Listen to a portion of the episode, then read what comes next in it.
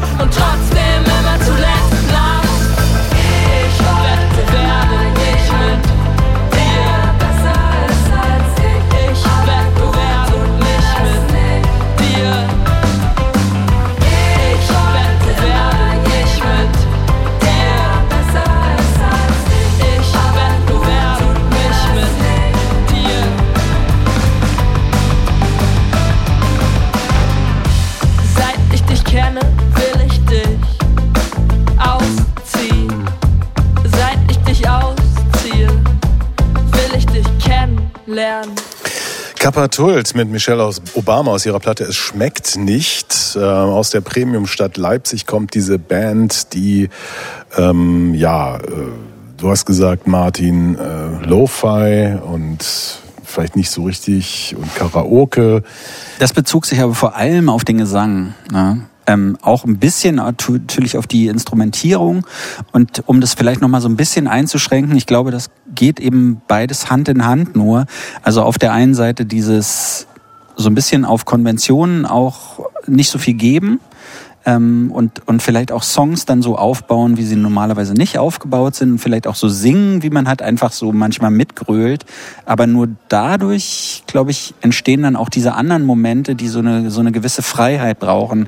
Auch Freiheit im Text und, und Freiheit in der Themenwahl. Und ähm, deshalb, das ist jetzt nicht schlecht, ne? sondern es ist interessant, aber es ist so ein bisschen, es wirkt manchmal ein bisschen dilettantisch. Finde ich ja gar nicht, aber mhm. erzähle ich vielleicht gleich noch. Bevor ich eine Anekdote erzähle, schaue ich in die Runde und warte gespannt auf fantastische Statements. Ich glaube, es ist einfach wichtig zu betonen, dass diese Musik aus Leipzig kommt. Ich glaube, die könnte aus kaum, kaum einer anderen Stadt kommen, jedenfalls nicht aus Berlin, der abgefucktesten Stadt Deutschlands. In Deutschland. In Deutschland. In, Deutsch, sorry, in Deutschland. Natürlich waren ja auch so, ich glaube, ich glaube, hier wäre das alles noch so ein bisschen härter. Aber und, das könnte äh, doch auch eine anders. Hamburger Band sein, oder nicht? Es könnte auch irgendwie nochmal so ein Album von Schniepo Schranke im Nachhinein sein. Und Schniepo Schranke sind ja auch wirklich Vorbilder für, ähm, für Kapatult. Trotzdem ich finde, ich verbinde es schon mit Leipzig und ich verbinde es auch mit so einer Studentenhaftigkeit von Leipzig und auch so ein bisschen gut behütet von Leipzig. Ähm, natürlich machen auch die großen und die kleinen Probleme nicht halt vor dieser Stadt. Ne? Also Nein heißt Nein, hast du schon gesagt. Und es geht auch mal um zu wenig Therapieplätze und dass es äh, keine Lecktücher in Supermärkten gibt und so.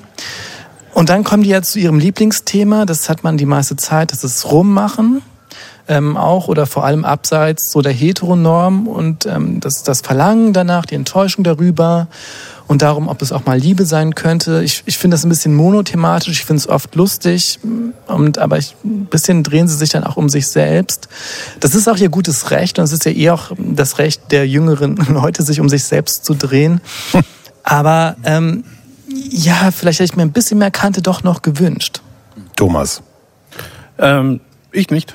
Ich fand es tatsächlich genau, glaube ich, wegen dieser, wie soll ich sagen, es hat sowas Beiläufiges auf eine Weise.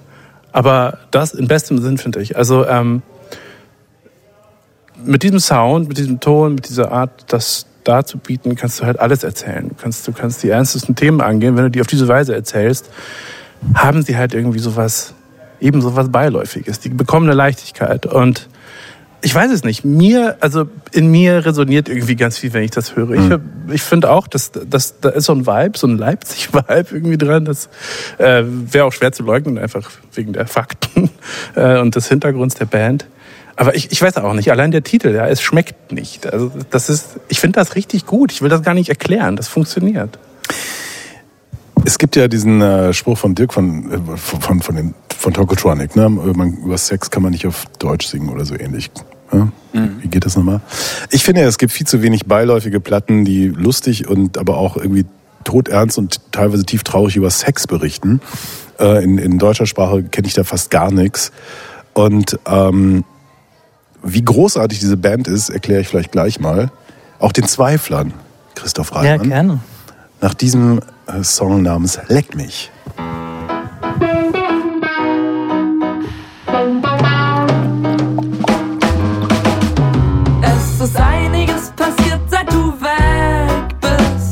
Zum Beispiel amüsiere ich mich prächtig. Nur eins vermisse ich, einen Wunsch hätte ich. Komm zurück für eine Nacht und dann leck mich.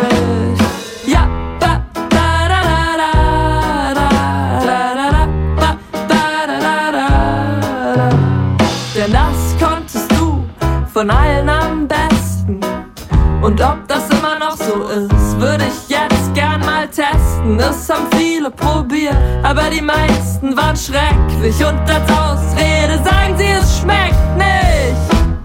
Wenn dich das nächste Mal jemand fragt, was kannst du eigentlich, weißt du ja jetzt, was du dann sagst.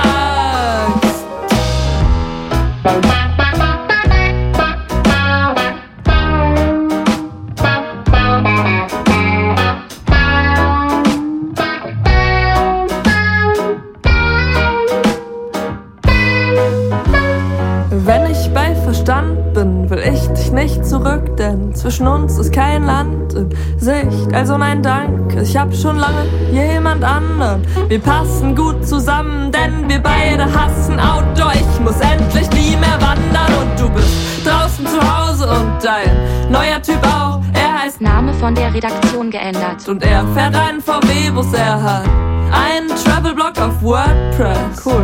Nur eine Vulva hat er nicht, deshalb kommt er nie in den Genuss. Mist. Armer Typ. Armer Typ. Also, wenn dich das nächste Mal jemand fragt,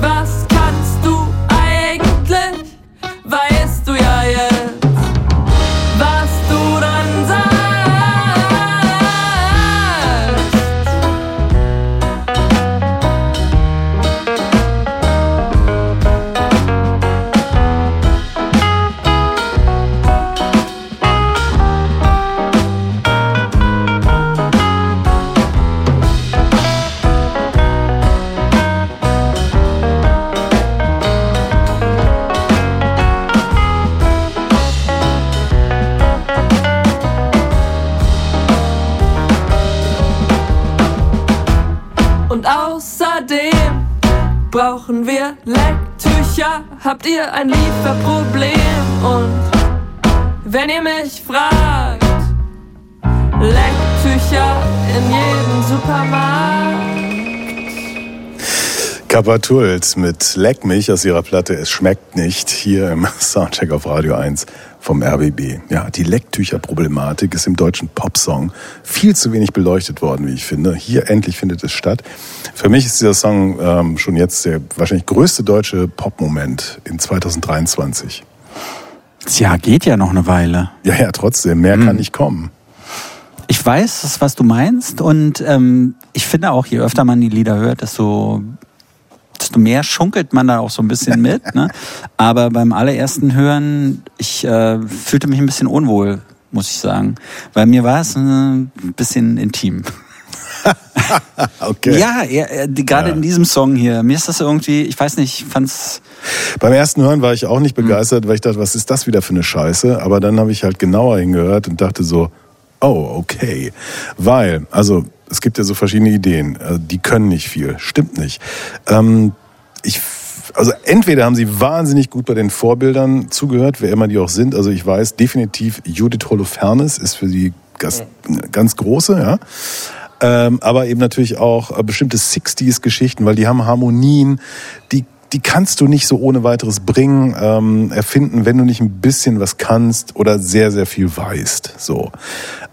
Dann habe ich vor ein paar Tagen mit Lisa Bassange gesprochen. Man kennt sie als Jazz-Chanson-Sängerin. Und nach dem Interview sagte sie, weißt du, was ich richtig geil finde? So Leute, die einfach so äh, nicht so elaboriert daherkommen, sondern so mit drei Akkorden und überhaupt. Und kennst du Kat Kapatult? Ich so, ja, ich kenne die. Ja, ist das nicht geil? Die war total euphorisiert und sagte eben interessanterweise auch, die die Antje dann wie- Rammstein, ja. Ja, aber warum Ähm, singt die dann wie Lisa Bassange und nicht wie Kapatult? Äh, Weil das sind ja zwei unterschiedliche Welten. Ich will ja nur sagen, also Ah, diese, ja. dieses, äh, dass da was hineinstrahlt in, in ganz andere Szenen, auch von Leuten, die sehr viel über Musik wissen.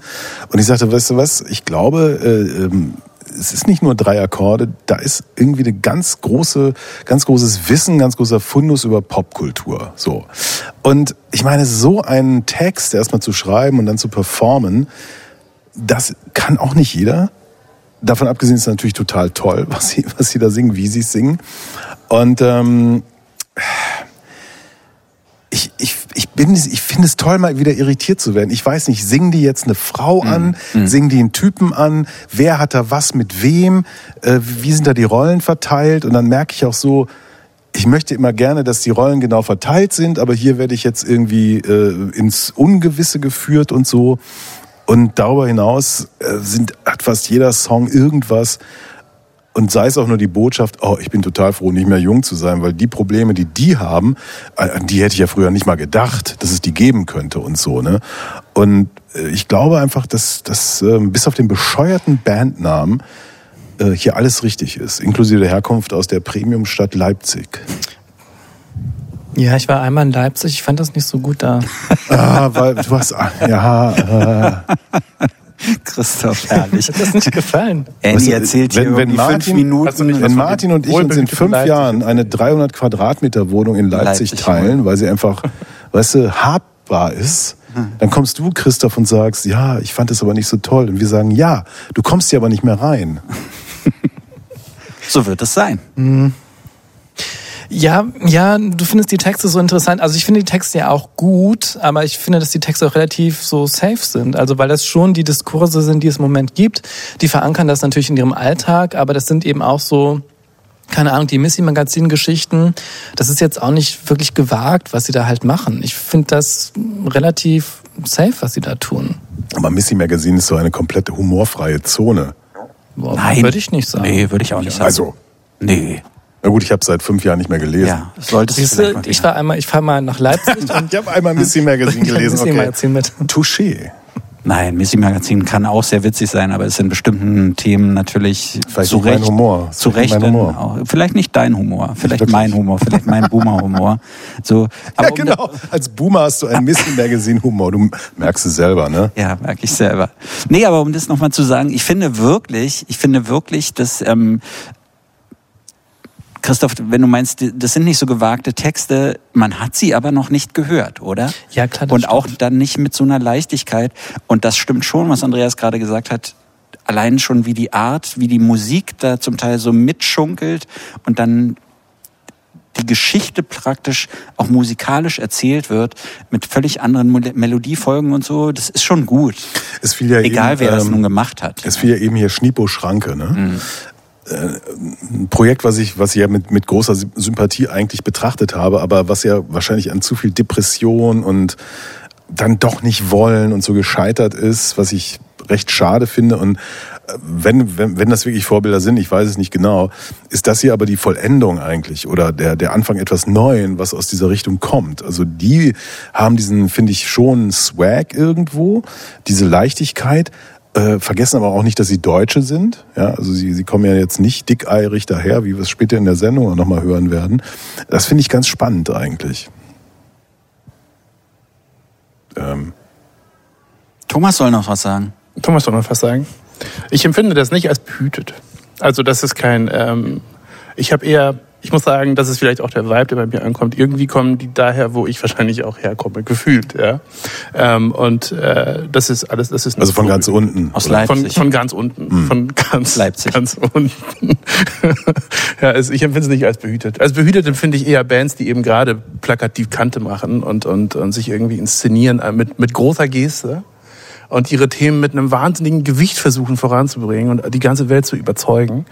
Ähm, das ist oft eher, das, das sind behütete Verhältnisse, die irgendwie durch die Musik sprechen. Zumindest von da, wo ich herkomme. Von Christoph Reimann schüttelt vehement den Kopf, weil er auch von ziemlich weit unten kommt. Oder was ist jetzt der Punkt? Gehört er nicht zu Ja. den Reimanns der reichsten Nein, Familie nein, nein, nein, Deutschlands? nein, das Das wollen wir gar sind, nicht glaube ich, gar nicht mehr die Reichsten. Er gehört nicht dazu. Ich glaube, das sind ähm, nette Studierende mit sehr viel Zeit, was auch okay ist, wenn man studiert. In Leipzig hat man einfach sehr viel Zeit, weil man nicht sein ganzes Leben damit verbringen muss, Geld für die Miete aufzubringen. Genau, und deshalb ist ja auch was Max Rieger Ja. weggezogen aus Leipzig nach Berlin, weil Weil's er die Reibung brauchte, weil es ihm zu gechillt Genau. war. Ich glaube, mir wäre es auch zu gechi- gechillt dort. Und ich glaube halt, dass Schneepo Schranke, die hatten halt wirkliche Abgründe und die, ja, ich, ich wünsche sie halt den MusikerInnen nicht von Kapatult, aber ich vermisse sie vielleicht doch ein bisschen. Na gut. Erinnern die dich ein bisschen an Christiane Rosing, Rösinger? Bisschen schon. Bisschen Schon, ne? Fuck. Lassie Singers, Ja. ein ganz kleines bisschen. No ein heimlicher fucking way. Fan von den Lassies Singers nein, und nein, jetzt kommt nein, es nein, raus. nein, nein. Das ist hier eine ganz andere Veranstaltung. Du willst mich doch Ich wollte es nur mal in den du Raum mich- stellen. Willst mich provozieren. Rösing hast du nicht. Wollen wir noch einen Song hören? Ja, auf Der ist sehr Fall. kurz. Ja. Ich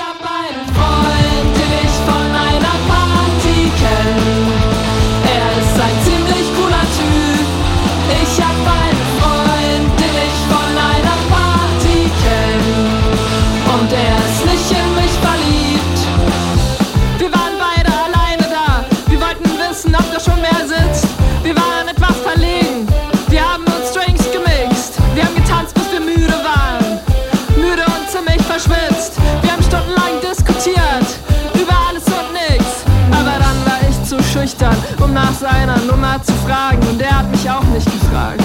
Und dann habe ich mich doch noch getraut. Ich frag für einen Freund, den ich von einer Party kenn. Und ich bin nicht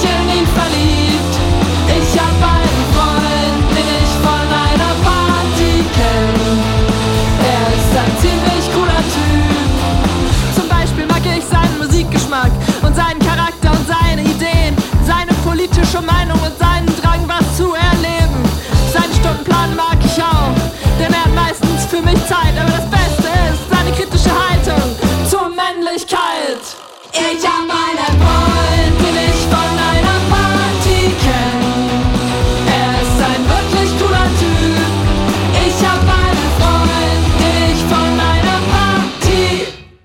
Ja, so heißt dieses Lied. Ich habe einen Freund, den ich von einer Party kenne. Wer kennt es nicht? Ja, ja, eben. Ähm, Kappa Tult aus ihrer Platte Es schmeckt nicht.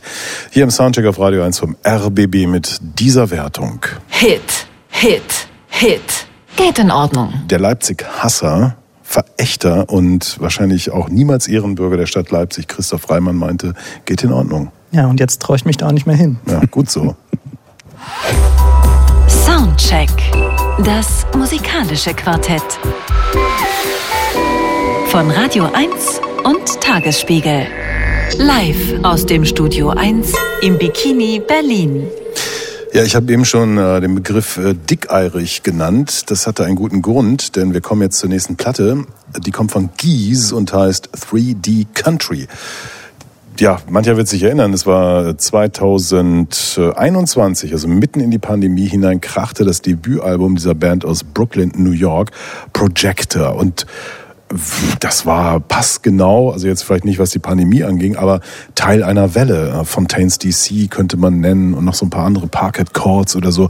Also dieses äh, immer wiederkehrende Revival einer äh, Post-Punk-Ästhetik. Die Band war nicht wirklich originell, aber sie war gut. Also das war so dieses typisch neurotisch, fiebrige, postpunkige, äh, getrieben auch vom Sänger Cameron Winter. Man wusste nicht so genau, was, was beschäftigt die so, aber äh, man hatte das Gefühl, ja, yeah, hier, jetzt geht's nochmal rund, jetzt, jetzt haben wir mal wieder Spaß als eine von diesen vielen Bands, die in der Zeit unterwegs waren. Die meisten kamen ja lustigerweise aus England, also entweder aus Irland oder Süd-London. Ähm, sie waren dabei nicht so erfolgreich wie von mir aus die bereits genannten Fontaines DC, aber das hat tatsächlich mit der Tatsache zu tun, dass man natürlich nicht live spielen konnte, so richtig. Das wäre vielleicht anders gewesen. Nun, ähm, ähm, gerade mal zwei Jahre weiter gibt's das neue Album 3D Country und siehe da, was ist passiert? Die Band hat sich entwickelt, könnte man sagen, ist gereift. Äh, Man hat das Gefühl, Cameron Winter war im Stimmbruch, klingt völlig anders äh, auf dieser Platte, guttural und äh, irgendwie, ja, breitbeinig und vielleicht auch ein bisschen dickeirig hin und wieder. Also von diesem, diesem, äh, von dieser Postpunk, von dieser wenig originellen, aber für mich immer, ich mag das einfach überzeugenden Postpunk-Ästhetik, ist eigentlich fast gar nichts mehr übrig. Dafür wird so mit äh, den Spielarten äh, experimentiert, die die Rockmusik bereithält. Wirklich lupenreiner Country Rock, äh, so ein bisschen, äh, ja, 70er Jahre Balladenzeug und vielleicht gar nicht so die beste Idee, äh, eine Referenz zu Led Zeppelin. God of the sun, I'm taking you down on the inside. When the Caliuga comes and closes my eyes, and we can die by the equine.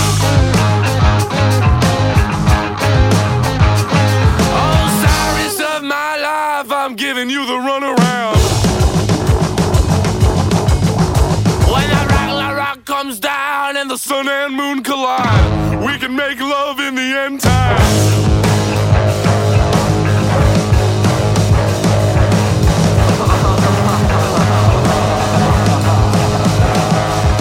Meteor of peace, I'm trying to find the downside.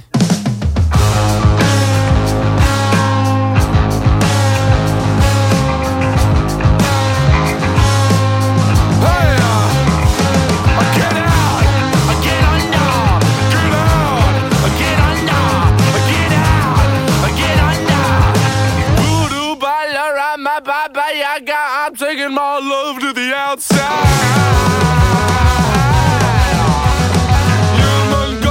In the nighttime, I'm making my way to the dark side. Yeah, yes I am. I'm looking for a place in my life, looking for a place in my life, and I'm looking for a place in my life, and I'm looking for a place in my life, baby.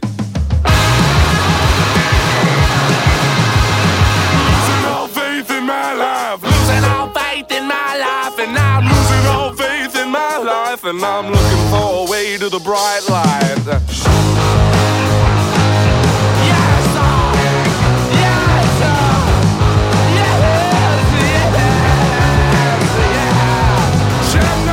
Roulette, I'm spinning you round again. To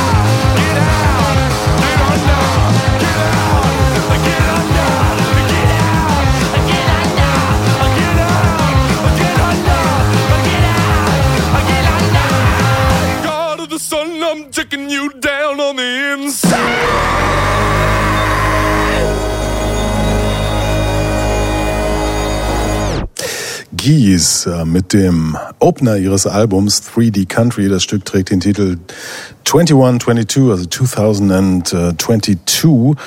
Und ähm, wenn man überlegt, dass die mal so Wiedergänger des Strokes waren, so vielleicht verknappt gesagt, und das jetzt hört und auch noch weiß, dass die das ernst meinen, ähm, kommen vielleicht ein paar Fragen. Ich weiß es nicht. Ich habe die gar nicht erkannt. Also ich habe die gar nicht mehr erkannt. Wir haben ja hier eben 2021 auch über dieses Debüt gesprochen, Projector. Und ich habe jetzt Gies, mit dem Namen konnte ich noch ein bisschen was anfangen, aber ich habe diese beiden Platten gar nicht zusammengekriegt. Der Sänger, wie du sagst, hört sich ganz anders an. Guttural auf einmal, Dauer aufgekratzt irgendwie auch.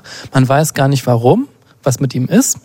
Und die Musik ist ja auch wie so ein, so ein, Karussell auf dem Jahrmarkt, das einfach nicht aufhören will, sich zu drehen. Und alles irgendwie bunt, schrill, laut, aber vor allen Dingen auch ohne Sinn. Also man muss ja mal festhalten, die scheinen ja aber Spaß am Spielen zu haben. Ja. Das heißt, die als Band funktionieren ja offensichtlich, dass die sich eben diese Art von Musik ausgewählt haben, die uns jetzt nicht so gefällt, ist vielleicht nicht das Problem der Band, sondern ist ja dann hat ja auch was mit Geschmack zu tun. Ich finde, dass sie immer noch manchmal ein bisschen nach den Strokes klingen, so in dem einen oder anderen Song, aber eben lange nicht mehr so wie auf dem Debütalbum. Ich hasse dieses breitbeinige, weißt du, und bei, gerade bei diesem Song hier, da stelle ich mir so vor, ich habe so man kennt diese Leute, was sie die dann so sagen, oh, ist das geil, wie das rockt. Ich finde das so richtig geil, wie das da hier so abgeht und so. Und äh, das waren immer so Bands für mich, die ich unglaublich langweilig fand. Aber es ist lustig, weil die eigentlich auch angetreten waren mit einem anderen Anspruch. Gar nicht so breitbeinig sein zu wollen, auch was die Zusammensetzung dieser Band angeht. Und jetzt gehen sie genau in diese Richtung. Die lassen sich halt gehen. Oder die lassen sich ein bisschen gehen. Ich habe ich hab zum ersten Mal seit wahrscheinlich 15 Jahren oder so an John Spencer Blues Explosion gedacht. Das ist irgendwie Ehrlich? Ganz woanders. Ja, aufgrund dieses Albums. Ich habe John Spencer's Blues Explosion so lange nicht gehört, dass ich gar nicht sagen kann, ob es tatsächlich ähnlich klingt. Aber klingt der Gestus und die Art und Weise, wie irgend, irgendwas hat mich halt daran denken lassen. Das ist ja erstmal ein Fakt. Und ähm, Ja, ich werde mir mal nochmal anhören müssen, was ich dann damals so gehört habe, äh, glaube ich, und die alten Platten raus. Aber es ist schon komisch, ne, dass dann immer wieder zurückgefallen wird, so in, in diese alten Klischeemuster, in, in diese Art von, von komischer Rockmusik, die man doch zumindest, oder ist das, kommt das jetzt wirklich alles wieder? Du, ich habe keine Ahnung. Ich meine, erstens sind US-Amerikaner und die können natürlich der Geschichte nicht entkommen. Ne? Also so dieses, äh, wo die Engländer ja oft nicht spielen konnten und auf der Basis dessen tolle Sachen machten, konnten die Amis immer ganz gut spielen, weil sie mussten ja, wenn sie Geld verdienen wollten, allen Scheiß spielen können in irgendwelchen komischen Bars oder was weiß ich. Das ist eigentlich gar nicht die Geschichte dieser Band, die glaube ich 2016 oder so zusammengefunden hat und dann ähm, irgendwann professionell wurde, als es eigentlich eine nicht so gute Situation war. Was mich irritiert ist, äh, ich habe so ein Interview gefunden im Netz, wo, wo es so Track by Track, also die Band äh, erklärt jeden Track und ich lese das so und ich denke so, da gibt's keine ironische Brechung, da gibt's kein, ähm, ja, da haben wir mal gedacht, wir machen das mal so, sondern, hey geil, klingt wie Led Zeppelin, oder? Und dann denke ich so, okay, die sind ja sehr jung und finden es vielleicht auch ganz toll, dass sie plötzlich so ein bisschen so spielen können wie Led Zeppelin mit hier noch so einem John Entwistle von The Who äh, Wiedergänger Bass-Solo gegen Ende dieses Stücks, also wo wirklich alles äh, Schlimme zusammengerührt wird. Und ähm, äh, pff, ja, ich finde es, ich, ich, kann, ich kann es nicht erklären. Es ist, äh, ich, ich weiß nicht, was solche Leute antreibt, die ein Debüt gemacht haben, bei dem ich sagen würde, ach schön, ja, jetzt ja, wo, wo Marky Smith von The Fall tot ist, schon ein paar Jahre, haben wir so einen, der nochmal ein bisschen so diesen, diesen kaputten Geist aufleben lässt. Natürlich ist das nicht originell, aber es ist mir vielleicht dann auch näher. Und dann ist natürlich die Idee, ja, wir wollen ja wachsen als Band. Wir wollen ja reifen, wir wollen ja, es gibt hier so ein sechsminütiges minütiges Prog-Rock-Stück, bei dem ich so dachte, im Ernst? Ich finde Wachstum ist hier eigentlich ein ganz gutes Wort, weil diese Band, die ist schon so, die ufert schon so über und aus nach allen Richtungen. Also die, das ist das Gefühl, was ich habe. Also du hast ja, also ich glaube, du hast gesagt, äh, dass ähm, dass die gern spielen, offenkundig, Ja, dass man das ja, hört. So. ja. Und, und das ist eben genau, ähm, ich, ich glaube tatsächlich, die lassen sich gehen. Die haben, eine, die haben einen großen Raum, die können da rumrennen, die können da springen, die können Sachen durch die Gegend werfen und dann passiert das halt, dann klingt das halt so. Man wird laut, man muss sich auch anbrüllen, weil man weit voneinander wegsteht, muss auch die Stärke entsprechend aufreißen und so. Und dann passiert so... so Das ist übrigens der Unterschied zu John Spencer. John Spencers Ästhetik ist, ein 10 Watt Fox Übungs Gitarrenverstärker zu nehmen und ihn bis zum Anschlag aufzureißen und so eine völlig hirnrissige, entsättigte Pretending to be Jimi Hendrix Lautstärke rauszuholen, die, die entsetzlich klingt, aber natürlich total viel Sinn hat. Und die hier glauben an 100 Watt Marshall Stacks. Das ist so hochglanzpoliert irgendwie im Vergleich, stimmt schon, ja. Ja, das ist einfach ein Fehler. Und dann Sie sind doch noch so jung. Ja, come on. Wir waren auch mal jung. Haben wir Scheiße gemacht, als wir Ja, jung waren? ja, Nein, ja. ich nicht. Ja, ach so. Ich nicht. Du kannst meine Platten kaufen nach wie vor. Das stimmt. Also bei mir. Ja.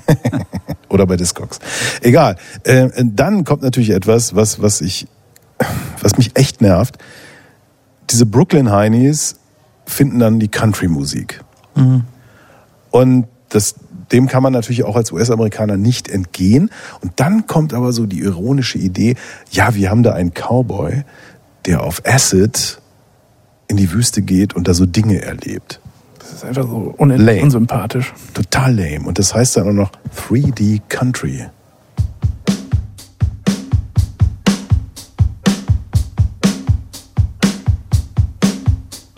Since I was born, I've heard the voice of the Father. Goes in the one ear, on out the other. Hit me, baby, show me the floor. I was Cassidy's gun, and she was his daughter.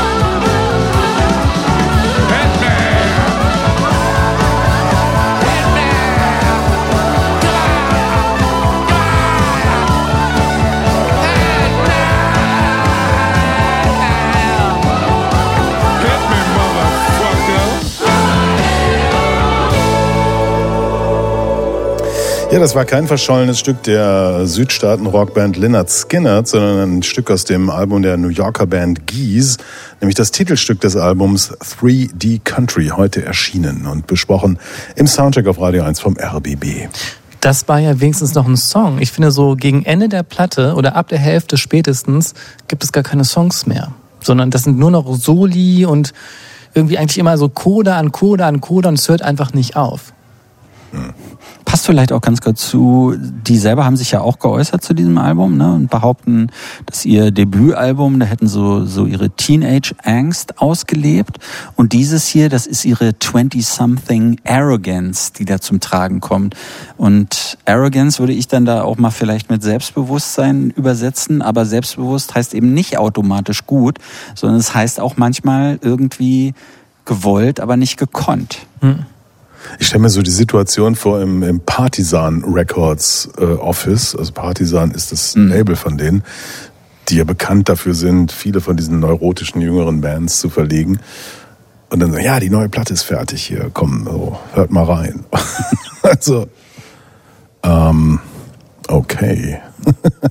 Die Kapazitäten im Presswerk sind jetzt gebucht. Schauen wir mal. Also das ist schon, ähm, das, das ist ein, das ist ja nicht mal mehr eine Häutung. Das ist ja eine, keine Ahnung, was da passiert ist. Naja, aber du hast gesagt, Andreas, oder du hast gefragt, was treibt sie an? Und ich glaube, das Internet. Ne? Also mehr als, dass sie eine New Yorker Band sind, sind sie eine Band des Internets. Und ich glaube, bei diesen wirklich sehr, sehr jungen Leuten, also die sind jetzt Anfang 20 erst, die waren ja sogar noch zu jung für die Strokes. Ich glaube, die hören Musik nochmal anders, weil es einfach so diese kontextualisierenden Medien gar nicht mehr so richtig gibt.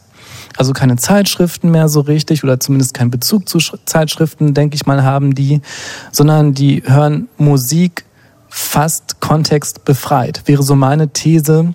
Und dann kommt vielleicht auch mal halt sowas total breitbeiniges dabei rum, weil sie es vielleicht gar nicht so wissen oder eine Ahnung haben vielleicht.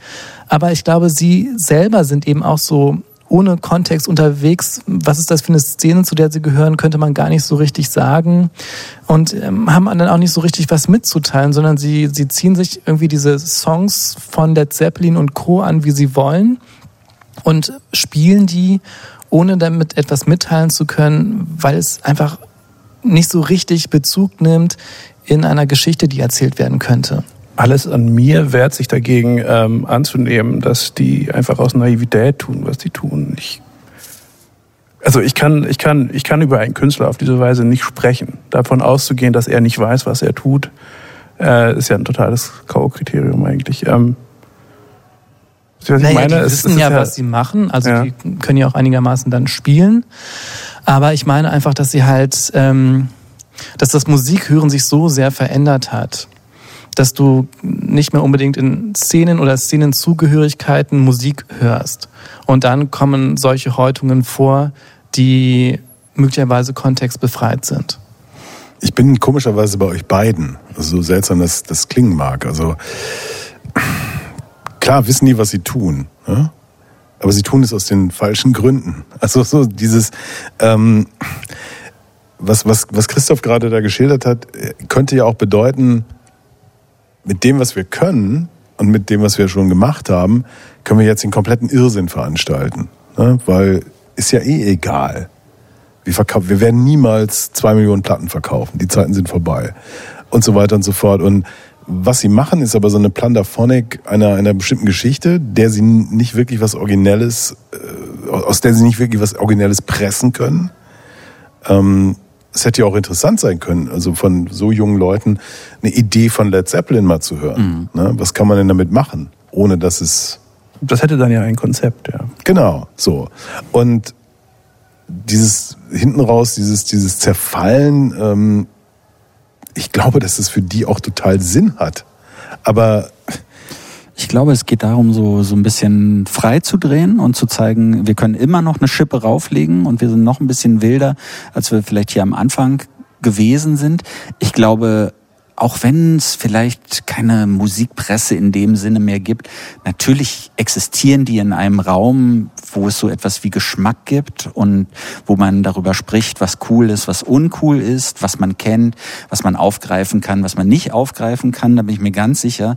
Ich glaube, dass die für sich entschieden haben, auch wenn Andreas sagt, okay, zwei Millionen Platten verkaufen wir nicht mehr, aber die haben, glaube ich, für sich entschieden, hey, wir wollen auf einer Bühne stehen, wir wollen auf den Festivals sein, wir wollen auf der Bühne rocken und Mhm. Machen, der wir wollen, Traum ja. Mhm. ist so, der Traum ist, dass da, weiß ich nicht, 80.000 Leute davor stehen vor der Bühne und mitgehen.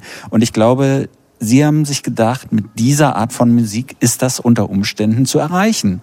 Und das ist, glaube ich, das, was Sie meinen, mit, mit so einer gewissen Arroganz an dieses Ja. Album ranzugehen. Ich behaupte, das wird nicht funktionieren, aber wer bin ich schon? Ich war noch niemals bei Rock am Ring. Ja. Was du gerade sagst, äh, wird nicht funktionieren mit dem letzten Stück der Platte. Also wir haben ja den Opener gehört und wir hören jetzt äh, den Closer dieser Platte, 3D Country. Und dieses Stück heißt Saint Elmo.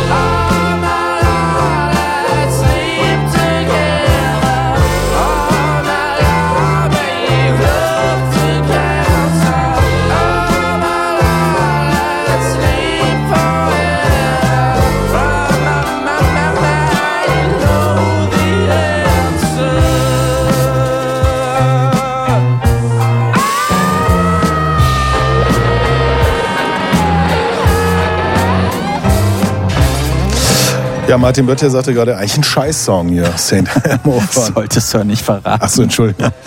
Geese, äh, 3D Country.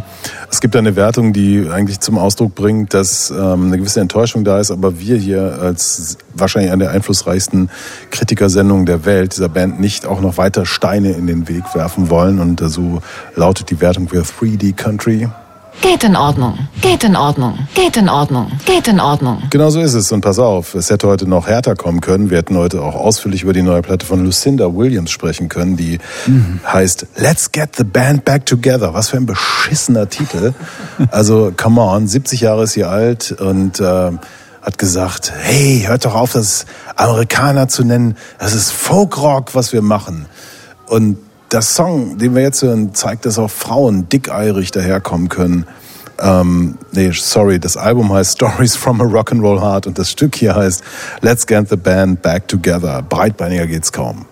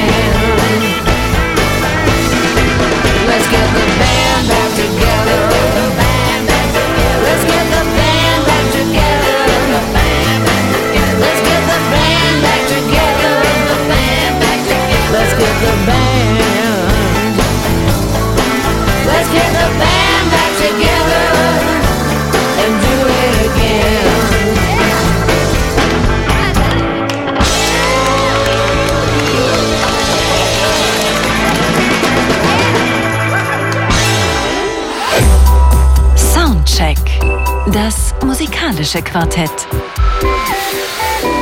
Von Radio 1 und Tagesspiegel. Live aus dem Studio 1 im Bikini Berlin. Ja, hallo, schön, dass Sie wieder dabei sind in der linearen Ausstrahlung dieser fantastischen Sendung, die es natürlich auch nachzuhören gibt im Internet, äh, radio1.de oder als äh, Podcast-Version. Uns würde natürlich sehr freuen, dass Sie jetzt sozusagen live dabei sind und dann nochmal, vielleicht auch zum Vertiefen, ähm, zum Nachschmecken die Podcast-Version hören, weil das würde uns in den äh, Musik-Podcast-Charts ganz weit nach oben spülen uns. Das ist äh, heute Abend Thomas Wochnik, Christoph Reimann, Martin Böttcher und Andreas Müller und nicht zu hören, aber zu spüren, Germa Redlich an der Technik. Los geht's mit einer Single äh, der Gruppe Lessons. Äh, Das sind zwei Finnen und ein Haha Leipziger. Und die haben ein fantastisches Stück gemacht, das mich an eine große Band aus der Nähe von Manchester erinnert, die es nicht lange gegeben hat, aber die sehr einflussreich war. Aber hören Sie selbst das Stück Gemini.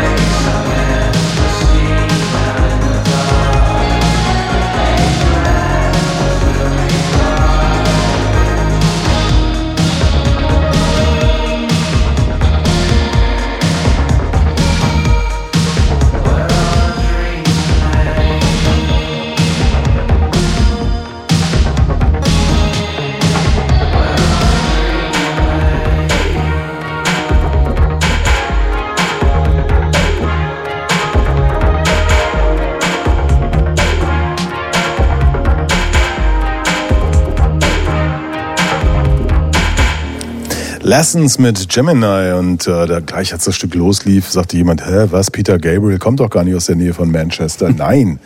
Ich meinte natürlich, sowas? Joy Division meinte ich hier als großes Vorbild. Ach so. Martin Böttcher. Ja, ist ja gut. Wie kommst du auf Peter Gabriel? Ja, der Rhythmus, der ist so, der ist so wie bei äh, Shock the Monkey und äh, von Shock the Monkey gibt's ja auch eine deutsche Version, ne, die nochmal schlechter gesungen ist von Peter Gabriel. Es gibt ja zwei deutsche Alben, ne? Wo, Mhm. Ja, äh, ja. Und äh, das hat mich so ein bisschen daran erinnert.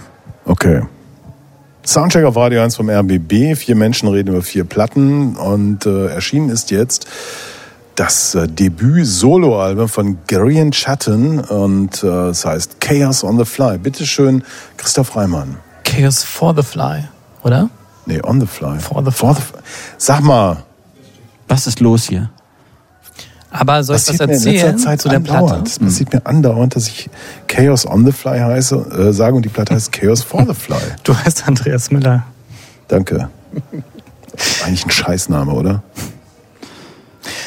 Geht in Ordnung. Ähm, das sind auf das Album kommend Los, Christoph.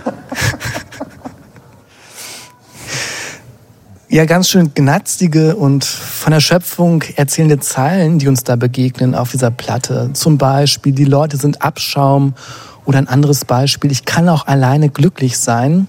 Und da kann man sich ja mal fragen, was ist da passiert in diesem Leben des 27-jährigen Green Chatton, dass er sowas singt? Und was hat es überhaupt nötig gemacht, dass er ein Soloalbum rausbringen musste? Und um das zu erklären, muss man, glaube ich, ein bisschen ausholen. Und man muss über das Hauptprojekt von Green Chatton sprechen, die Band Fontaines DC. Das sind Iren und seit 2019 bringen sie Platten raus, das mit einigem Erfolg. Wir haben ja schon ein bisschen drüber gesprochen. Ähm, die hatten auch mal eine Grammy-Nominierung, erscheinen auch bei Partisan Records. Einen Brit Award gab's auch, obwohl der Preis nicht mehr so wichtig ist. Ähm, aber dieser Ruhm oder halt dieser Erfolg vor allen Dingen führt eben auch dazu, dass die ständig unter Strom stehen. Wenn die gerade keine Platte aufnehmen, dann sind die auf Tour und gerade das mit diesem ständig auf Tour sein, das ist schon länger so eine Sache. Erstmal natürlich, weil sie viel zu viel Party gemacht haben, Alkohol getrunken, als wäre es Kaffee, hat mir Chatten mal erzählt. Dann ist ständig auf Tour sein auch blöd, weil man ja nie zu Hause ist und so glamourös ist es eben auch nicht auf Tour zu sein.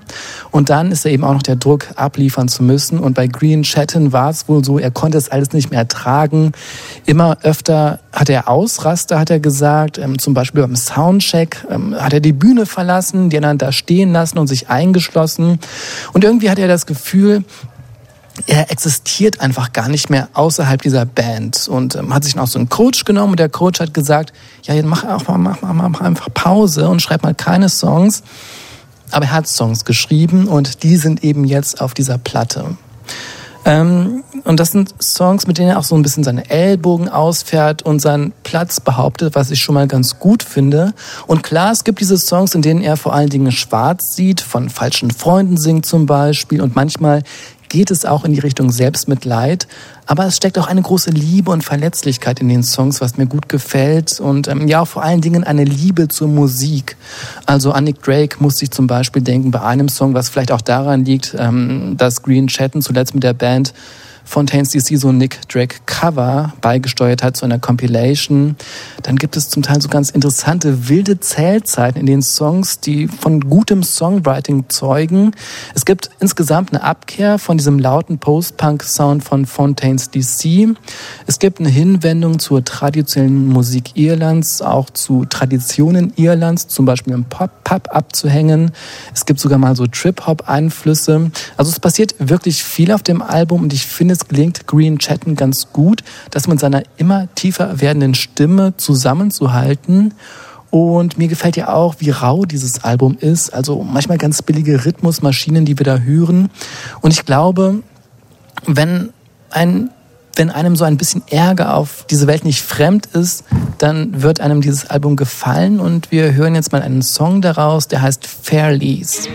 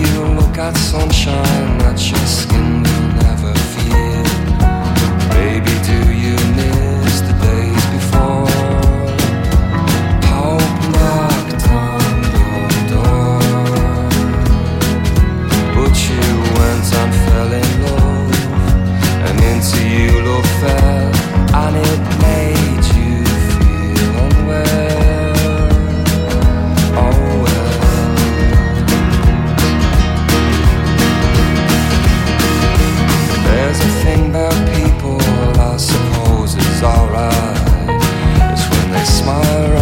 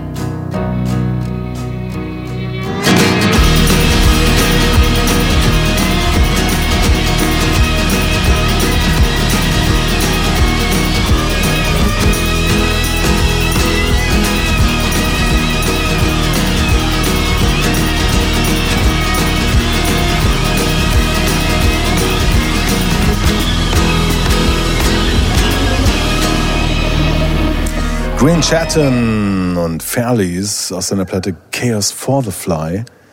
Hier im Soundcheck auf Radio 1 vom RBB. Und das ist vielleicht das Stück, was energetisch am nächsten dran ist, was er äh, sonst mit seiner Band äh, Fontaines DC macht. Und der hat ja gesagt, ha, diesmal habe ich meine ganzen Lieder für mich behalten und wollte sie nicht in die Diskussion bringen mit der Band, die dann wieder was ganz anderes draus macht.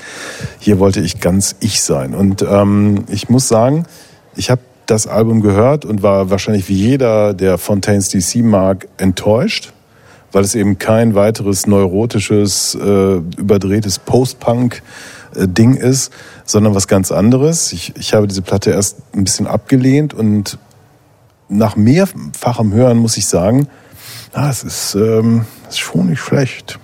Das sind schon gute Songs, oder? Ja. Die er da geschrieben hat, auch von den Texten her. Und ich meine, Christoph hat es schon gesagt, ähm, ja, es ist natürlich auch ein Klischee, aber diese, der zeigt da wirklich eine sehr verletzliche Seite so, so von sich und präsentiert sich da auf eine Art und Weise, die man von ihm so nicht kannte. Ich finde zwei Dinge relativ schlimm an dem Album. Das eine ist dieses schon erwähnte, weiß nicht, ist das so ein Casio Keyboard Rhythmusmaschine. Also wirklich, das, das klingt ja manchmal wie so ein billiger Drumcomputer. Und das finde ich schade. Da hätten so ein paar Besen am Schlagzeug, die hätten noch ein bisschen Nee, mehr Stimmung gut. reingebracht. Finde ich gerade Ähm, Vielleicht wirkt's aber auch nur. Das andere ist, es gibt ein oder zwei Songs, da, da hört er sich an wie Adam Green. Ich hasse Adam Green, ja. Und Oha. äh, hab, dachte so, nee, das hättest du uns doch ersparen können. Wo ist da das Korrektiv? Da wäre die Band mal gefragt gewesen. Aber es gab ja keine Band. Obwohl es ja selber Pro Producer ist, Ist ne? alles Dan Carey hier. Klar, klar. Aber trotzdem, ähm, vielleicht, weißt du, wenn da so jemand ist Soundtrack und, und so, Producer Team ist hier gefragt. ja, wenn wenn da so jemand ist und, und legt so ein verletzliches Soloalbum vor, vielleicht fasst du den so ein bisschen, weil, weil äh, er selber hat ja auch erzählt, dass es ein nerve-wracking Process war, dieses Album aufzunehmen. Also äh, natürlich bist du da auf einmal, wenn du praktisch dich selbst so präsentierst und hast eben nicht mehr so die Band irgendwie so als Einheit, die notfalls so, so gemeinsam dagegen stehen kann gegen Kritik, sondern du machst dich ja schon angreifbar. Ja? Finde ich schon, ja, mutig ist jetzt ein großes Wort, aber ich finde es schon einen guten Schritt. Aber ich glaube, zum Beispiel diese Rhythmusmaschinen haben mir ganz gut gefallen, ähm, weil es dadurch so rau wird und auch so ein bisschen unfertig wirkt. Also Dan Carey, ich glaube, der hätte es schnell fertig machen können oder halt einen Sound zaubern können, der bekömmlicher wäre oder so. Aber Green Chatten ist eben auch unfertig und deshalb passt es für mich ganz gut, diesen, diesen Sound zu wählen. Und es geht ja auch in so verschiedene Richtungen. Ne? Also einmal ist es echt so ein bisschen Trip-Hop-mäßig und man denkt so, hä, warum das denn jetzt? Oder Bobs Casino hören wir gleich. Das ist auch vielleicht das so, so ein Adam Green-Nummer für dich. Doofer Song.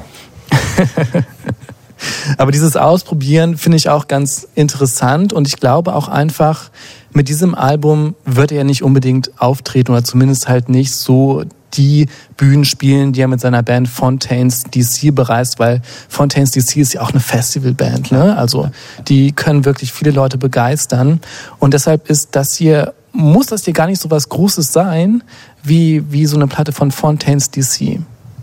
Und Fontaines haben, glaube ich, das, also mich haben sie durch den ersten Lockdown gebracht. Ich habe Doggerel ein Jahr zu spät entdeckt und das war tatsächlich die Musik, mein Soundtrack zum, äh, zum Lockdown. Und was das so großartig gemacht hat, gerade im Lockdown, in dem halt nichts passierte, war eine Band, die so mit so einer massiven Wall of Sound irgendwie daherkommt auf eine Weise. Ja, das ist so ein kompakter, großer, im Raum stehender, bold, wie sagt man das auf Deutsch? Ja, also ein irgendwie stolz im Raum stehender Sound bei äh, bei Fontaines. Und äh, genau deswegen finde ich zum Beispiel diesen diese Drum Machine hier auch gut. Also genau weil er aus dieser Band, aus diesem aus diesem sicheren, aus diesem Safe Space ja, heraustritt eigentlich und das ist das, was bleibt. Und äh, eben dieses ein bisschen Unfertige. Ich kann es eigentlich nur doppeln nochmal.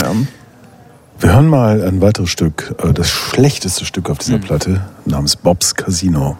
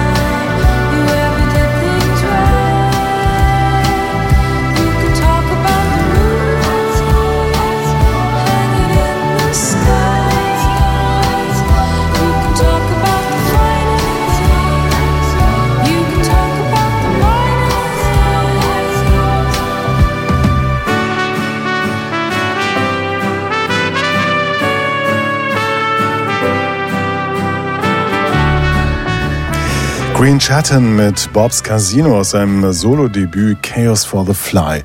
Und das ist etwas, was mich total nervt. Kaum taucht sowas wie Casino auf im Titel eines Songs, muss so eine Pseudo-Casino-Barmusik hergestellt werden. Äh, da gibt's ganz viele, die, die, die ähm, äh, Strokes haben sowas gehabt, äh, die Arctic Monkeys haben sowas gehabt. Es geht mir wahnsinnig auf die Nerven, äh, äh, Pulp und so weiter. Was soll das? Das ist irgendwie so ein Problem, das wir an anderer Stelle vielleicht mal in einer abendfüllenden, auf einer abendfüllenden Panel-Geschichte diskutieren müssten. Was hier aber toll ist, ist, ich meine, er hat erzählt, dass er in einem lange Zeit in einem Pub zugebracht hat und hat einfach alles aufgesogen. Also er hat sich das Geschwätz angehört, das ganze dumme Zeug, was die Leute besoffen erzählen in Dublin, ähm, das, das, die Geräusche der Billardkugeln am Billardtisch und so weiter. Und dann kommt tatsächlich James Joyce äh, ins Spiel, also äh, der größte irische Schriftsteller überhaupt, einer der größten in englischer Sprache überhaupt. Und er hat gesagt, das Tolle ist ja an Joyce, dass dessen Geschichten fangen ja nicht irgendwo an, sondern die, die, die beginnen in einem Kontinuum, wo er sich, wo er sich reinsetzt und, und an der Stelle ist. Und die haben auch kein Ende, sondern er geht einfach dann wieder raus aus diesem Kontinuum und er habe ihm die Gabe, diese unglaublichen Charaktere zu entwerfen. Und in den besten Momenten dieser Platte ähm, gelingt ihm das irgendwie auch, finde ich. Also so dieses, das ist so ein, so ein doofes Klischee, nicht? Der Ire, der in der, in der, in der Kneipe sitzt, äh, Getränke zu sich nimmt und dann was, was Großartiges schafft. Er hat ja gesagt, also in dieser Kneipe seien die Songs in seinem Kopf bis hin zu den Streicherarrangements bereits entstanden und dann musste es nur noch aufgenommen werden. Und ähm, in den besten Stellen dieser Platte hat das eben auch, finde ich, diese großartige Qualität. Ich war noch nie in Irland. Stimmt nicht ganz. Ich war mal in Belfast, Nordirland. Mhm. Ähm, deshalb, ich bin mir nicht so ganz sicher, ob wir nicht da auch so einem Klischee erliegen, genauso wie wir dem Casino-Klischee erliegen. Weil, ich weiß nicht, das sind wahrscheinlich diese ganzen Filme aus den 60ern und sowas und, und James Bond und was weiß ich, wo, wo man im Casino war und wir verbinden sowas ganz Bestimmtes damit, sofort kloppen diese Bilder auf und da geht dann eben auch so ein bestimmter Sound mit einher. Nicht nur bei uns, sondern offensichtlich auch bei gestandenen Musikern. Ähm, ich weiß nicht, wie es in der irischen Kneipe inzwischen zugeht. Ja, ob das Teuer. ist das Peaky Blinders mäßig, äh, wo man gleich irgendwie immer mit der mit der Gang sich anlegt oder wo wirklich alle Whisky trinken und rauchen bis zum Umfallen oder so. Aber ich finde es trotzdem alle- allein diese Geschichte, äh, dass er da hingeht und irgendwie da so eintaucht und daraus dann so Musik schöpft, finde ich gut. Und es ist denen ja auch wichtig, also Fontaine's DC und eben auch Green Chatton einfach auch ein Irlandbild ähm, zu übermitteln. Ne? Also das machen sie auch mit ihren Platten und ähm, es geht auch um die Spannungen zwischen zum Beispiel eben England oder und Irland. leben ja alle in London. Sie leben genau, sie leben in London, aber ähm, Die eher sind, glaube ich, nach wie vor ähm, nicht wirklich Bürger erster Klasse. Ne? Nee, natürlich. genau, genau das, das so sehen sie sich halt oder so wird es ihnen gespiegelt, wenn sie in London unterwegs sind, ja. No Dogs, no Blacks, no Irish. Nach wie vor. Ja. Schrecklich, oder? Mhm. Ich liebe Iren. Kennst du überhaupt ihre? Nee. nee. Ich finde sie gut. Sind Santiano nicht irgendwie? Sind so Halb-Iren, glaube ich, ja. Okay, wir hören noch einen Song, Christoph, nämlich? Der heißt Last Time, Every Time, Forever.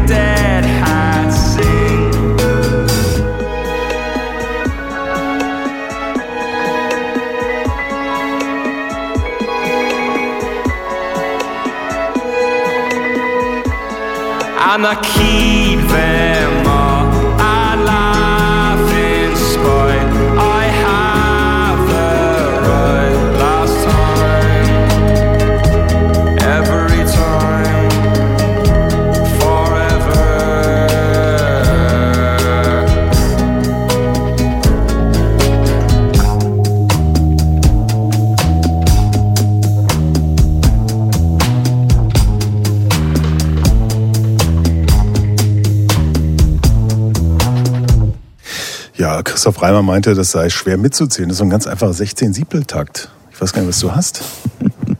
Oder? Ist es nicht 6, 8 und dann kommt immer noch mal was dazu? Ja, 16 Siebel sind's. Ja?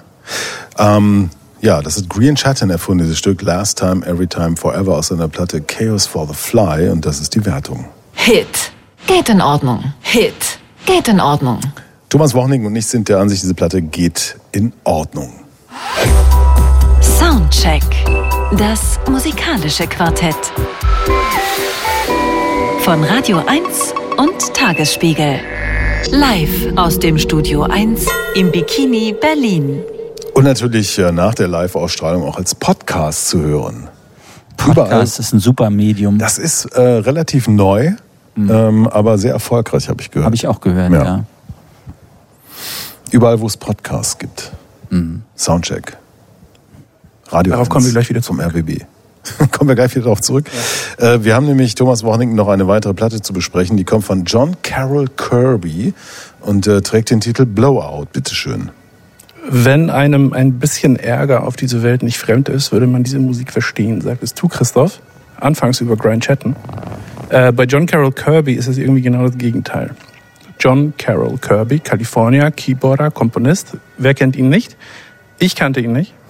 Ähm, in Kalifornien kennt man ihn, weil er vor allem als Producer mit einer ganzen Reihe cooler Leute zusammengearbeitet hat, wie Sebastian Tellier über Conan Moccasin zu Nora Jones und Miley Cyrus. Einer, der also irgendwie alles kann, von dem man einen richtig guten Sound erwarten kann. Und der reist hier erstmal nach Costa Rica, spielt mit einheimischen Musikerinnen Musik zu paradiesischen Aussichten, Sommer, Sonne, Strandsand zwischen den Zehen. Was ihn dort beschäftigt, sind gescheiterte Utopien, vom Fire Festival zum Heaven's Gate Kult. Dann schreibt er Songs über schäbige Motels, Gleichgewichtsstörungen und Drogenrazzien. Blowout, äh, der Titel seines sechsten Soloalbums, sagt er, hat mit der Saudade zu tun, der, also der ewigen Melancholie darüber, dass jedem Glücksmoment schon ein Ende innewohnt. Darum dieser Titel, der einerseits eine Riesenparty, andererseits Zerstörung bedeutet.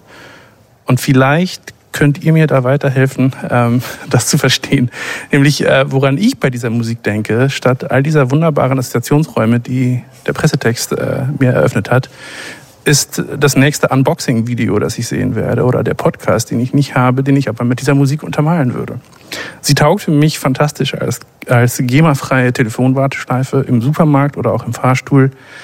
Es gibt in puncto Sound zwar hier und da Unterschiede zu seinen früheren Alben. Die Kompositionen sind relativ ähnlich. Es ist irgendwie nach einem bestimmten Schema gestrickt. Zumindest wirkt das auf mich so fast wie aus der Retorte. Ähm, ich mische ein bisschen Bossa Nova-Klischee mit ein bisschen Calypso-Klischee, bestehe auf analoge Synthesizer und mache alles eigentlich korrekt nach Lehrbuch. Ich fand es erst langweilig, irgendwann machte es mich ein bisschen aggressiv und dann dachte ich, wie oft habe ich mir schon irgendwelche YouTube-Erklärclips äh, angeschaut und mir dabei gewünscht, dass die Leute einfach gar keine Musik drunter gelegt hätten. So schlimm ist das hier nicht. Das ist sehr gute YouTube-Hintergrundmusik. Ähm, und der Fairness halber würde ich noch sagen, einen Softspot hat diese Musik nach abermaligem Hören dann aber doch bei mir getroffen. Ganz entfernt hat sie mich irgendwann an Computerspielmusik von Rob Hubbard denken lassen. Was halt wirklich weit weg ist, wenn man die vor allem dann vergleichsweise hört, was ich getan habe, muss man danach suchen. Aber sie hat, also sie hat es geschafft, dass ich dran gedacht habe, der, der hat damals so Commodore, Commodore 64 Spiele wie Delta in den 80ern vertont. Ähm, und hier das Ganze feiner, feinsinniger mit fortgeschrittener Klangsynthese, mit Dynamik und so weiter. Und jetzt stelle ich mir also zu jedem dieser Songs ein Retro-Computerspiel vor. Zu The Takedown zum Beispiel, äh, wie vom Künstler vorgeschlagen, eine schäbige Drogenrazzia.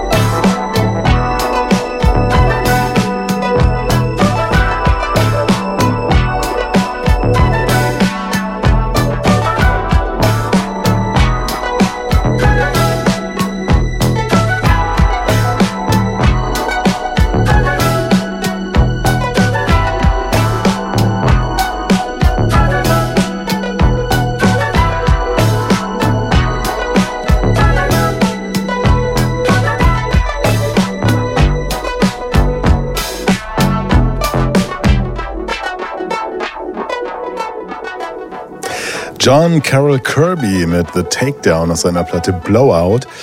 Hier im Soundcheck auf Radio 1 vom RBB. Ich habe das äh, gehört, ich kannte ihn irgendwie natürlich und, und ich hab mich wieder mal gefragt, was in aller Welt soll das? Und dann denke ich dann so, ah, Kalifornien.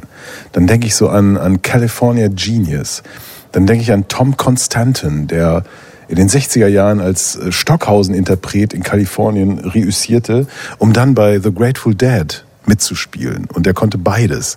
Und dann, dann könnte man eine ganze Linie von kalifornischen Genies äh, aufführen und äh, würde dann bei ihm landen, der, ich will das mal kurz hier zitieren, produziert hat beziehungsweise mitgewirkt hat an Alben von Solange, Frank Ocean, Miley Cyrus, Nora Jones, Bad for Lashes, Sebastien Tellier, Harry Styles and others. Also das ist ein Typ, der ähm, keine Ahnung, der könnte übermorgen im, im Boulez-Saal äh, Werke von John Cage aufführen und den Tag drauf im, im Prince Charles äh, ein, eine Funk-Selection als DJ vorführen. Und all das ist hier drin. Also das ist, das ist perfide gut, was, was der uns hier anbietet auf dieser Platte. Äh, ich bin komplett geflasht mal wieder. Oha, das ist eine Überraschung.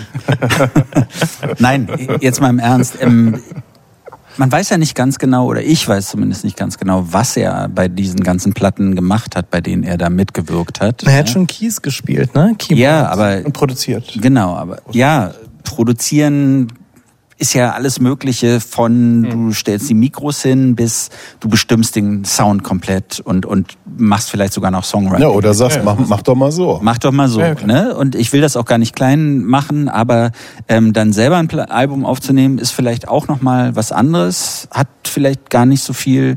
Also dein musikalisches Vermögen hat hängt vielleicht nicht so ganz eng mit deiner Produktionstätigkeit zusammen unter Umständen. Ich ähm, verstehe total, was du meinst, dass es einen irgendwie so ein bisschen wegflasht, weil gerade auf Albumlänge, es hat schon irgendwie eine hypnotische Wirkung und gleichzeitig ist das natürlich easy listening Musik der nicht so guten Art und Weise. ne? Ja, aber die Undercurrents, um mit in der Surfersprache vielleicht jetzt mal kurz zu verharren wegen Kalifornien.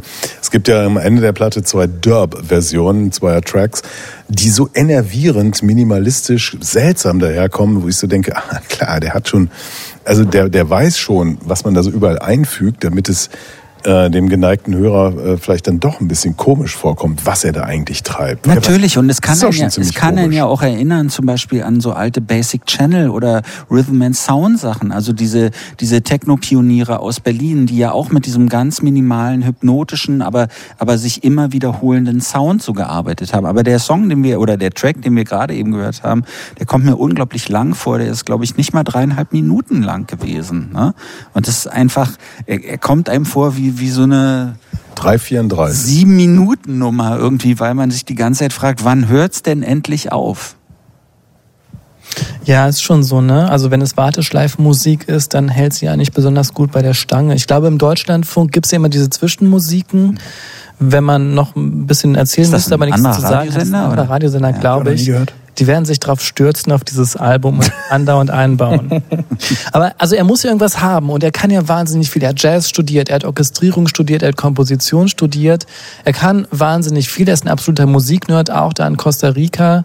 Ähm, hat er ja da mit den Leuten, die er da fand, Musik gemacht. Es gibt ja auch so Videos dazu.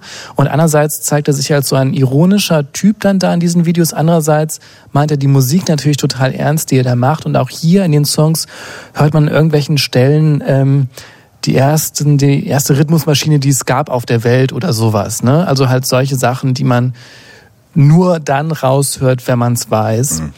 Ich habe es nicht gehört, ich habe es halt nur Ich hab's gelesen. Du hast, ja, Ich habe es natürlich auch gehört. das hast du auch gehört. Thomas hat's Thomas? auch gehört. Das ist der hat Soundcheck.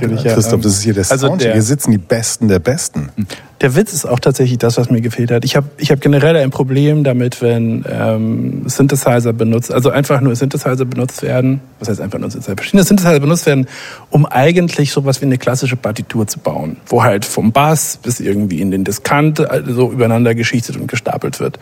Ähm, wenn man reine Synthesizer-Musik macht, weil man damit halt so viel mehr machen kann eigentlich äh, und so weit rausgehen kann aus dieser Konvention, die halt hier vom A bis von Anfang bis Ende die ganze Zeit durchschwingt. Deswegen langweilt mich das auch so. Ähm, und es langweilt mich, es ärgert mich richtig, weil er das eigentlich weiß und kann und er könnte. Aber er hat sich halt ganz bewusst dafür entschieden, genau das zu machen. Mich erinnert es auch, also ich habe an Jean-Jacques Perret gedacht. Es gibt einen Ort, an dem ich dann das irgendwie akzeptieren kann. Bei Perret ist es lustig.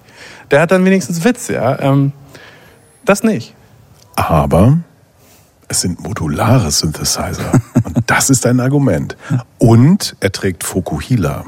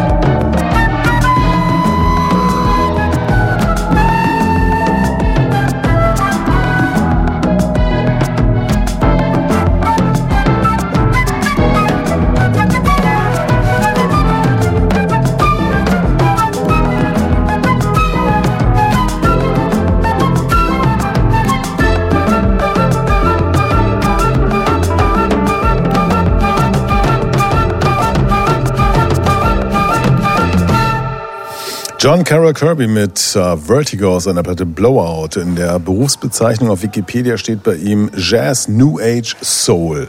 Ich musste so ein bisschen an ähm, die Ästhetik des, ich habe leider seinen Namen nicht parat, das hängt einfach mit meinem Alter zusammen.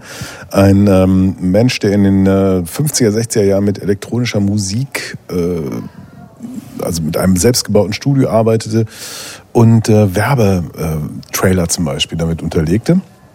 Und der extremste und wichtigste Einfluss für die Band Divo werden sollte. Das ist aber nicht Ron Grainer. bei Äh, BBC. Nein, nein, nein, ähm, US-Amerikaner.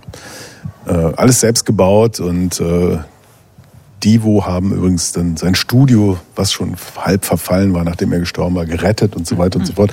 Also hier so eine, eine ähm, fröhliche, ähm, ein fröhlicher Umgang mit den Möglichkeiten elektronischer Geschichten und der Liebe zu so einer quirky äh, Ästhetik. Äh, ja, ich find's wunderbar. Ich würde mit diesem Sound zum Beispiel in ein Tauchboot steigen und vielleicht zur Titanic fahren oder so. Gott. Dann nimmst du ihn mit? Nein. Ich weiß nicht. Musik. Vertigo, das ist ja der Song, der sich irgendwie auf seine Krankheit bezieht, wo ihm immer schlecht wird, ne? Schwindel heißt Vertigo. Schwindel, Der ja. muss Genau. wahrscheinlich permanent schwindeln. Toller Film übrigens auch von Hitchcock. Ja. Und man hört ja diese Steigerung, man hört ja die ganze Zeit. Es, es gibt, Es wird es gibt schon auch so, selbst so schwindelig und Beziehung. ein bisschen, ja, ja. Also die Melodie steigt ja da an der einen Stelle immer, ne? Und die steigt dann immer und dann wird ein bisschen schwindelig.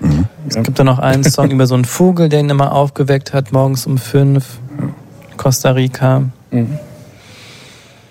Das ist nicht so schön. Mich wecken ja morgens um fünf die Schwachmaten, die gegenüber von meinem Haus ins Hostel besoffen wieder einsteigen. Übrigens eine Keller, ein Kellerhostel. Früher lagerten dort Kohlrüben und Kohlen. Heute äh, Du wohnst einfach in so einer In so einer unglaublich abgefuckten Straße. ja. Also und wirklich. ich möchte Ihnen sowas entgegenschleudern zum Beispiel. Mhm. Bei mir im Hof gibt es jetzt so ein Kind, so ein Baby, das immer weint. Auch wie schön. Äh, also Baby ist natürlich schön. Aber ich meine, bei all diesen Geschichten, die ihr da erzählt, da müsste na, kein Wunder, dass ihr euch, oder beziehungsweise kein Wunder, Andreas, dass du dich nach der Musik sehnst. Christoph, eher die Frage, warum du nicht auch? Ich finde ja bezeichnend, dass wir gerade aufgehört haben, über die Musik zu sprechen, weil es vielleicht einfach nichts weiter dazu zu sagen gibt. Naja, ich weiß nicht, ich hatte ja gerade gesagt, diese Musik könnte theoretisch den ganzen Tag nebenbei laufen und irgendwann würde man verrückt werden. Ne? Man würde wahrscheinlich versuchen, seine Freundin zu erschießen oder Was? sowas. Womit? Ja, weil man einfach verrückt wird, weil man es nicht erträgt mehr oder man, man fängt an, Dinge aus dem Balkon einfach zu schmeißen, weil man möchte, dass irgendwie Chaos und Anarchie Aber warum in die macht er Welt so ein einziehen. Album? Weil er das, weil er genau das möchte? Also Das es ist ja noch nicht mal so ein richtiges Aber es ist ja heutzutage Showcase-Album, kein oder? großes Ding mehr, ein Album zu machen. Nee, aber was ich auch nicht verstehe, das, das meinte ich wirklich ernst. Ich habe das ja in der Einleitung gesagt, vielleicht könnt ihr mir dabei helfen. Ähm, es ist tatsächlich, dass der Typ einfach wirklich alles kann. Der, der, der kann alles Mögliche machen. Der hätte jegliche Art von Album. Warum macht der, warum macht der das? Was ist das für ein Kontext, in dem Leute tatsächlich aktiv diese Musik hören, sich darüber austauschen, ähm, irgendwie, wo, wo das irgendwie Es gab vor, aussagt, ich weiß nicht, Leute verbindet. Es gab vor ja, 20, vielleicht, ähm, 25, 30 Jahren mal so eine Bewegung, ähm, da gab es dann auch mehrere Bücher zu dem Thema Incredibly Strange Music, wo es einfach Leuten Spaß gemacht hat, so die Archive der Vergangenheit, das ist eine Prä-YouTube-Zeit, über die ich hier rede, die Archive der Vergangenheit nach solchen Exotika-Alben aus den 50ern und 60ern zu durchforsten, nach so komischen Klängen, wo Leute ins Studio gegangen sind, in LA zum Beispiel, und dann versucht haben, südamerikanische Klänge zu kopieren und das alles mit so einer Easy-Listening-Ästhetik zu überziehen. Und ich habe mich Zeit lang auch für diese Ecke so interessiert, weil die so abwegig war. Und die, die, das war nicht Popmusik, das war irgendwie was anderes. Und das hat mich kurz mal fasziniert und genauso schnell war es aber wieder vorbei. Vielleicht ist er gerade an dem Punkt. Ich kann, ich kann das Ganze einfach beantworten. Er hat das gemacht, damit wir darüber reden.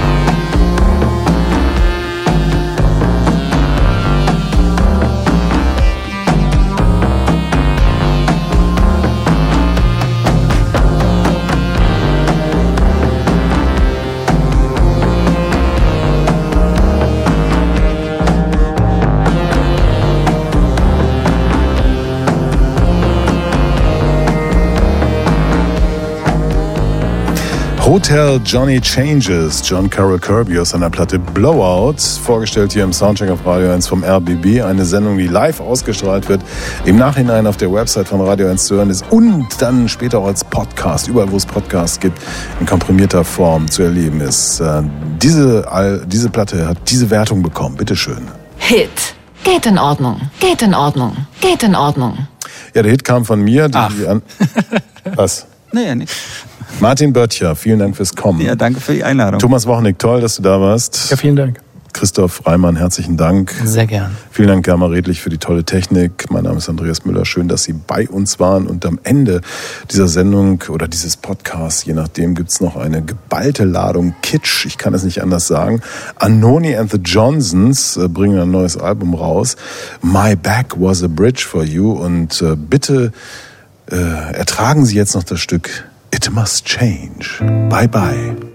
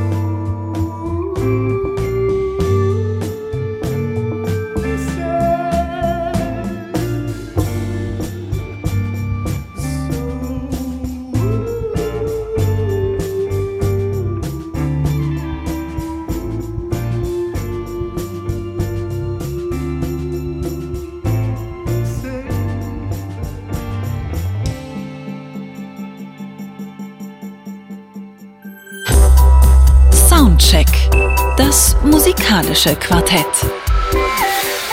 Freitags ab 21 Uhr auf Radio 1.